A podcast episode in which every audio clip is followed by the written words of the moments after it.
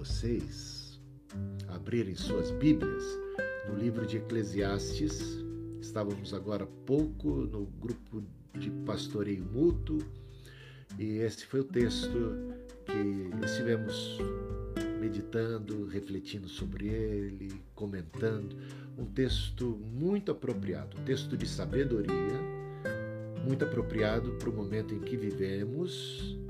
Veja só, abra sua Bíblia aí, Eclesiastes, capítulo 3. Veja o que diz Eclesiastes, capítulo 3. Tudo tem o seu tempo determinado, e há tempo para todo propósito debaixo do céu. Há tempo de nascer e tempo de morrer, tempo de plantar e tempo de arrancar o que se plantou, tempo de matar e tempo de curar, tempo de derrubar e tempo de construir, tempo de chorar e tempo de rir, tempo de prantear e tempo de saltar de alegria tempo de espalhar pedras e tempo de ajuntar pedras, tempo de abraçar e tempo de deixar de abraçar, tempo de procurar e tempo de perder, tempo de guardar e tempo de jogar fora, tempo de rasgar e tempo de costurar, tempo de ficar calado e tempo de falar. Tempo de amar e tempo de odiar, tempo de guerra e tempo de paz. Eclesiastes, capítulo 3, do versículo 1 ao 8. Você já notou aqui que tem tempo de abraçar e tempo de deixar de abraçar, tempo de apertar a mão e tempo de não apertar a mão, tempo de estar junto e tempo de repente de estar separado.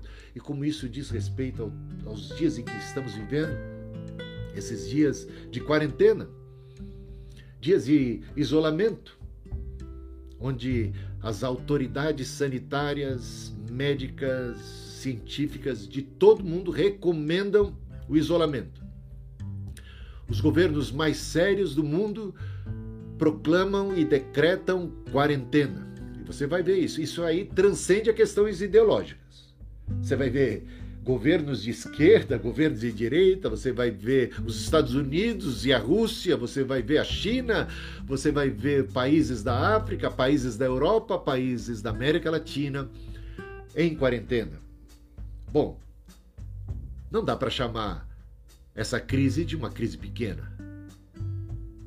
Possivelmente é a maior crise que estamos enfrentando desde que eu me entendo por gente. Eu já tenho alguns anos de vida talvez a maior crise desde a Segunda Guerra Mundial. E a gente vê a coisa complicada, o quadro complicado. Não se trata de uma gripezinha. Não deem ouvidos àqueles que tentam menosprezar a gravidade da situação. Não. Não, não sigam o exemplo, por favor, não sigam o exemplo daqueles que não seguem as normas as normas do Ministério da Saúde, da OMS. Não deem créditos a esses que, por conta própria, sem apoio, sem base nenhuma científica, furam o isolamento. Incentivam que isso aconteça. Por favor, não se trata de uma questão aqui política. Transcende a ideologia, entenda bem. Nós estamos vivendo um momento sério e é momento sim de deixar de abraçar. Deixar de abraçar.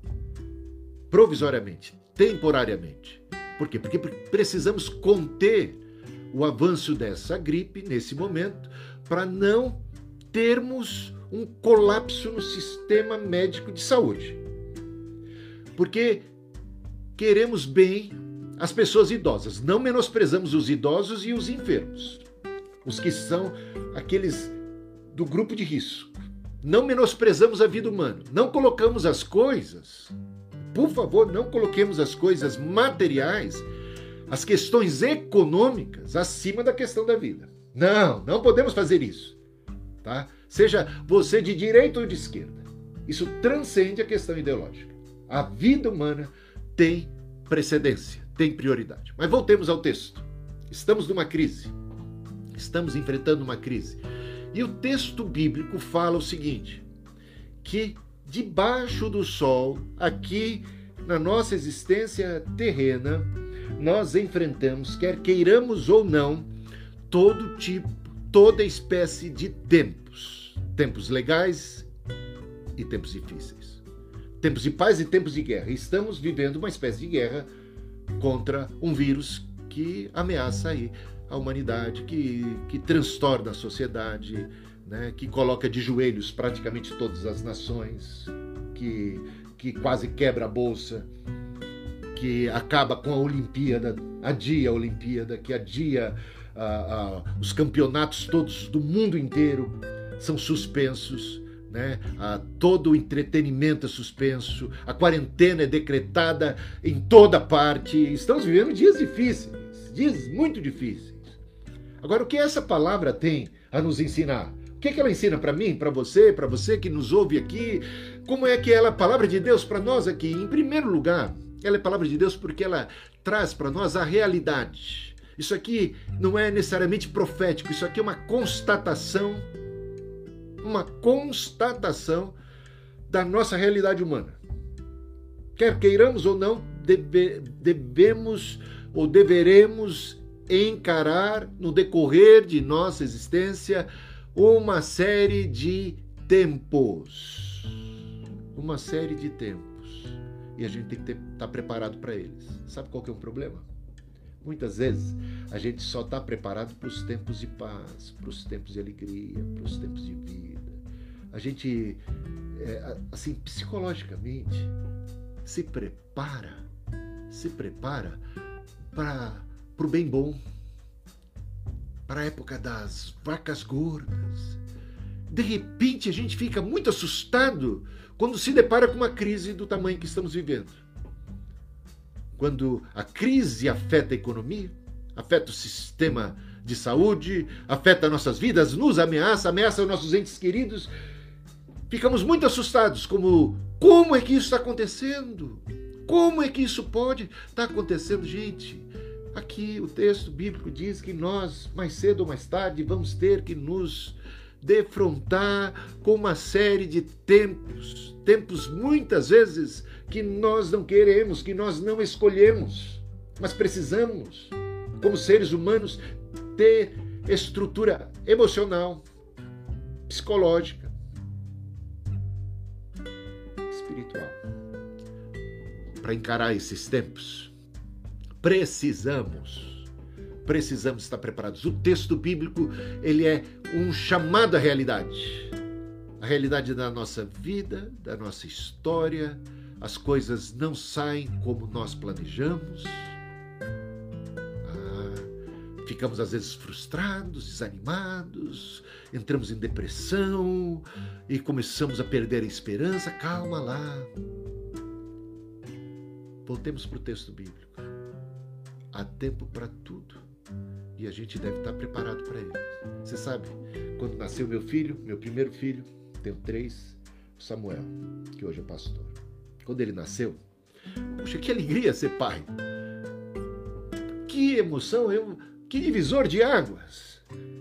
E de repente eu fui ali ao berçário e pude vê-lo ali dentro, né? Eu estava do lado de fora, no corredor, que emoção, que sentimento! Eu era pai pela primeira vez e ali estava meu filho. Eu olhava para ele, ele nem olhava para mim. Eu sabia quem ele era, ele não fazia a menor ideia de quem eu era. E olhando para ele, eu sentia aquele amor, aquela ternura. Ah, meu filho! Era um momento do nosso encontro. Era o, o, o nosso primeiro encontro contra a primeira vez na vida que a gente se via.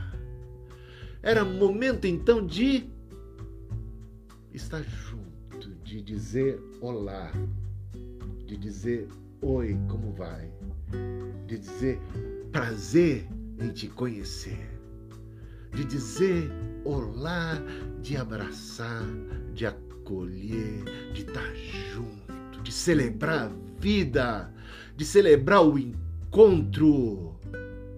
Mas, creia-me, exatamente naquele instante me ocorreu um pensamento esquisito.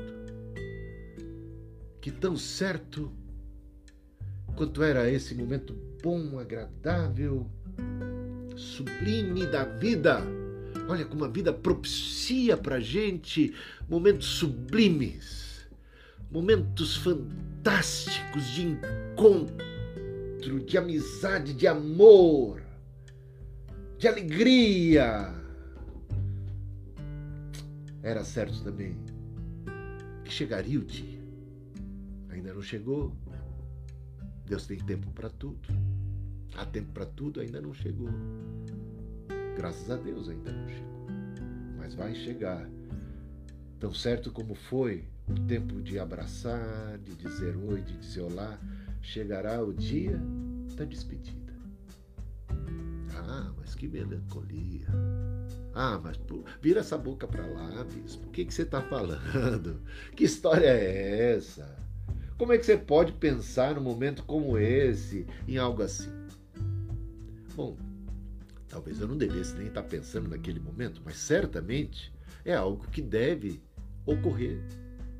De quando em quando devemos refletir sobre essa possibilidade. E o pior, nós não sabemos quando isso vai acontecer. Nós não sabemos, a gente não escolhe quando é que vai ser tempo disso ou tempo daquilo. A gente não escolhe.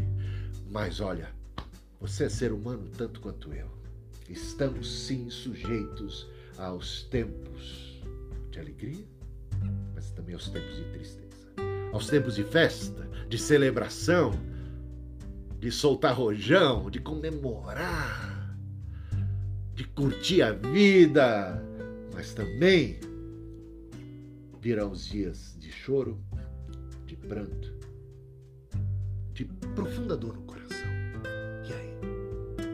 Não é uma questão de escolha. É uma questão da vida. A vida tem dessas coisas. E como é que você está? Você está preparado para esses tempos? Você que me, me ouve com atenção nessa hora, você está preparado psicologicamente, emocionalmente? Ah, talvez alguém diga: Eu nunca vou estar preparado. Talvez nunca vamos estar plenamente preparados para tudo, mas a gente precisa ter a estrutura emocional, espiritual preparada. Viver uma vida de realidade e não uma vida de fantasia, de contos de fadas. Mesmo nos contos de fadas tem cada história, tem cada drama também, né? até chegar ao final feliz. O que a gente sabe é que o Senhor vai estar conosco todos os dias até a consumação dos séculos. O que a gente sabe é que mesmo que a gente ande pelo vale sombrio de sombra da morte, o Senhor vai estar conosco. É tempo agora de deixar de abraçar. Está sendo duro para muita gente, né? Deixar de abraçar. Os idosos, até mesmo uma questão de preservação, né? Estão recebendo muito menos visitas agora, quase visita alguma de seus familiares. Meu irmão foi visitar minha mãe, ficou lá no portão. Visitar minha mãe e meu pai, dando tchau. Medo às vezes. Às vezes, às vezes, às vezes a gente não tem o sintoma da gripe, né? Mas pode estar com ela. Olha só o perigo. E alguns vivem em casas muito apertadas, tanta gente, não tem nem como ter uma privacidade. Então, todo cuidado é pouco nessa hora. A gente tem que estar preparado para os tempos, porque senão também, nessa hora a gente só vai ficar chorando. É hora de ficar só chorando, de só se lamentar? Não. Se não dá para fazer uma coisa, quem sabe a gente pode fazer outra no lugar. Eu, eu vejo na soberania de Deus coisas muito interessantes. Por exemplo, o apóstolo Paulo foi preso. E a igreja inteira chorou a prisão do apóstolo. E o apóstolo tem que escrever lá da, da, da, da cadeia, repetidas vezes, para os filipenses, por exemplo. Não chorem, alegres. Alegrai-vos no Senhor, no Senhor. Outra vez vos digo, alegrai-vos. Né? Ele está tentando animar o povo, ele está dentro da cadeia, mas ele Ele não está choroso, pelo contrário. Ele sabe que o Senhor é soberano. Ele está isolado, ele está com seu espaço restringido, mas ele tem oportunidade agora de evangelizar os carcereiros e ele fazia isso muito bem. E ele, naquela circunstância, ele falou: Eu não posso mais pregar em público, mas eu posso escrever. Agora eu tenho mais tempo para escrever. E ele começou a usar a pena e começou a escrever. E graças ao seu período de prisão, nós temos tantas e tantas cartas do apóstolo Paulo que foram escritas exatamente por conta do seu período de prisão. Deus é soberano ou não? Agora a gente está mais acuado, isolado. Mas olha, a gente está usando a tecnologia aqui para poder se comunicar, para poder se aproximar. Você pode, você tem amigos, não tem? Familiares, colegas de trabalho. Entre em contato com eles de quando em quando. Leva uma palavra de esperança. Essa praga vai passar. Vamos buscar Deus nessa hora, vamos ter paciência, né? Vamos estar tá firme cuidar do que importa. Vamos, não dá para fazer uma coisa, mas quem sabe dá para fazer outra. Olha, eu, lembro de um episódio quando eu era criança. Quando eu era criança, como um moleque, um garoto, eu empinar pipa, rodar peão, jogar bola? Jogar malha, jogar taco, correr, brincar de pega-pega, brincar de de esconde-esconde, brincar de todo tipo de, de, de, coisa que a gente fazia. Agora, tinha dias e era temporada, temporada de pipa. A garotada ficava alvoriçada. E eu acordava junto com meu pai às cinco e meia da manhã, já pilhado, já sonhava com pipa, já acordava junto com ele. E lá ia eu buscar o bambu para fazer a vareta. Depois ia macetar vidro para fazer cerol coisa que hoje é proibida. Naquela época a gente não tinha essa consciência, não havia. A gente pinava pipa com cerol, laçava, fazia todas essas coisas, até soltava balão. Os tempos mudaram, hoje há uma consciência muito mais clara, não estou incentivando nada disso. Realmente há muito perigo, principalmente para os motoqueiros, e tem gente também, que, garoto que morre eletrocutado. Mas a gente fazia todo o processo. Fazia o pipa, é, fazer a rabiola e depois ah, fazer o cerol, passar na linha. E agora estava pronto, pronto para empinar a pipa. Cadê o vento? Quantos dias eu preparado, programado para empinar a pipa e o vento não vinha. Gente, que agonia! A gente se programa, a gente se prepara, a gente faz tudo que está ao nosso alcance. Se prepara para um dia de pipa. E cadê o vento? Faltou combinar com o vento, né? E o vento não veio. Você sabe que eu, como garoto, não apenas eu, mas tantos outros, a gente tentava fabricar o vento. Sabe o que é tentar fabricar o vento? É ficar correndo na rua dando uma espécie de impulso para o pipa subir. Ele subiu um pouquinho, mas como não tinha vento, ele descia rapidamente. E aí? Por teimosia, por ser turrão, ficava lá tentando, queria empinar pipa, ficava o dia inteiro esperando o, o vento chegar ou tentando fabricar vento e deixava de jogar bola, deixava de rodar peão deixava todas as outras possíveis brincadeiras que estavam ali à mão, só por causa de ser bitolado. E às vezes a gente é assim. Tá bom, hoje a gente não pode fazer muita coisa que a gente se programou para fazer, mas tem tantas outras que talvez a gente possa que esteja ao nosso alcance. E um pouco mais de maturidade, com o tempo, eu aprendi a discernir os tempos uma coisa que a gente pode fazer. Talvez hoje não seja tempo disto, mas seja tempo daquilo. E ficar dando murro em ponta de faca não ajuda em nada. Ficar chorando, se lamentando sobre o leite derramado também não vai ajudar em nada. Então, em vez de você ficar concentrado naquilo que você não pode ou, ou enfesado, bravo, porque frustrado, porque não pôde isso, não pôde aquilo, e ficar angustiado. Pense no que você pode. E o que você pode? O que ainda dá para fazer? Então a gente pode se concentrar naquilo que dá para fazer. Quem me conhece sabe que eu gosto muito de jogar futebol. Gosto mesmo, hein? Queria jogar bem. Jogo mais ou menos. Sabe, torci o joelho, fiquei dois anos sem poder praticar futebol. Ficou feia a coisa. Sabe o que, que, que, que eu fiz nesse tempo? Eu parei de pensar em futebol. Já que não dá para jogar futebol, eu não vou ficar ali frustrado, chorando. Tem tantas outras coisas que dá para fazer. Dá. Tem diversões outras que a gente pode fazer com o joelho machucado. Né? Tem passeios que dá para fazer, tem, tem coisas boas, dá para ler mais, dá para estudar mais. Dá pra, eu gosto de jogar xadrez também, vou jogar um pouquinho então na hora de lazer, de diversão, no tempo que, que tem no dia, então vou jogar um xadrez. Você está entendendo? Então, ter esse discernimento de Eclesiastes, que há tempo para todas as coisas, ajuda a gente até a ser mais feliz.